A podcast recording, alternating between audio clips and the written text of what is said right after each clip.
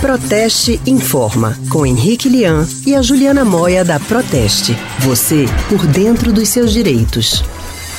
Estamos de volta com Rádio Livre agora a gente vai falar sobre azeite, que muitas vezes é o anfitrião de algumas preparações na cozinha. Exatamente, Anne. É que a Proteste realizou um novo estudo para medir a qualidade de 49 lotes de marcas de azeite extra virgem disponíveis no mercado. E é sobre este assunto que conversamos agora com a especialista em relações institucionais da Proteste, Juliana Moia. Boa tarde, Juliana. Boa tarde a vocês e a todos os ouvintes. Boa tarde, Juliana. Muito obrigada por conversar com a gente. Juliana, você pode explicar um pouquinho melhor para a gente o cenário desse teste para os consumidores?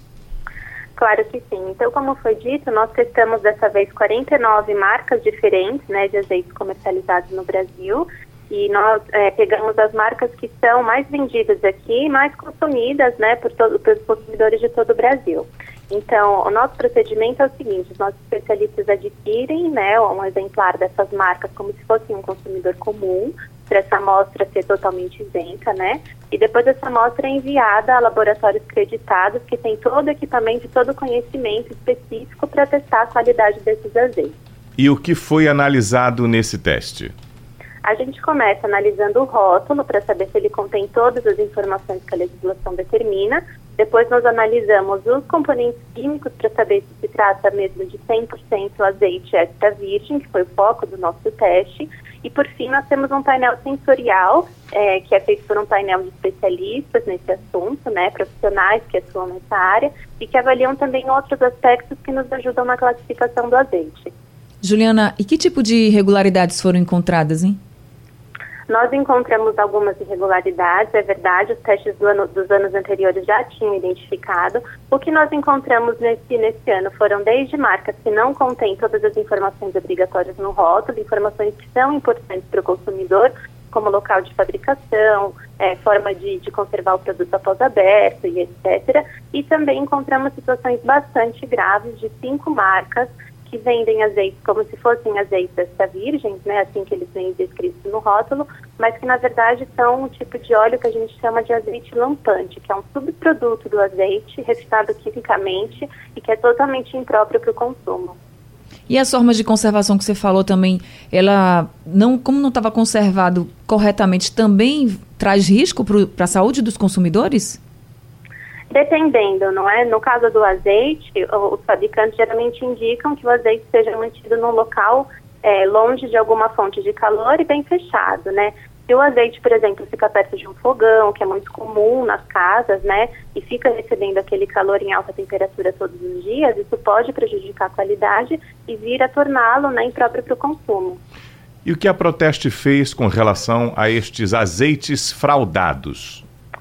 Em relação a essas fraudes, que são situações mais graves, nós ingressamos com ação judicial é, para pedir a apreensão desses lotes, né, das marcas que vendem esse óleo que é impróprio para o consumo, como se fossem azeite extra virgem.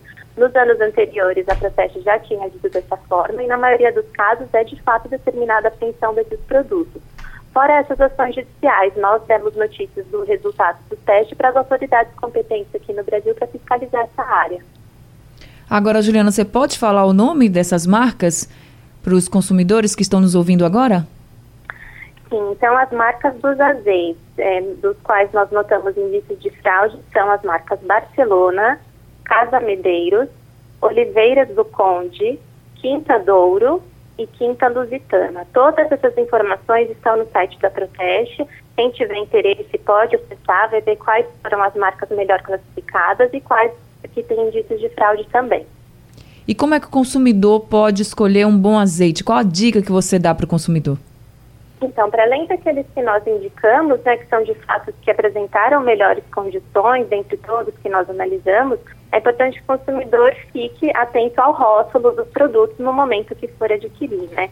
É, dando como exemplo o azeite extra virgem. É, esse azeite, para ser classificado como extra virgem, ele tem que ter uma acidez de até 0,8%.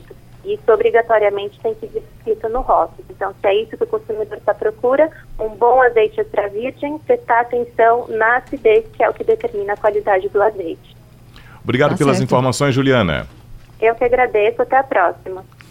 Nós conversamos com a especialista em relações institucionais da Proteste, Juliana Moya.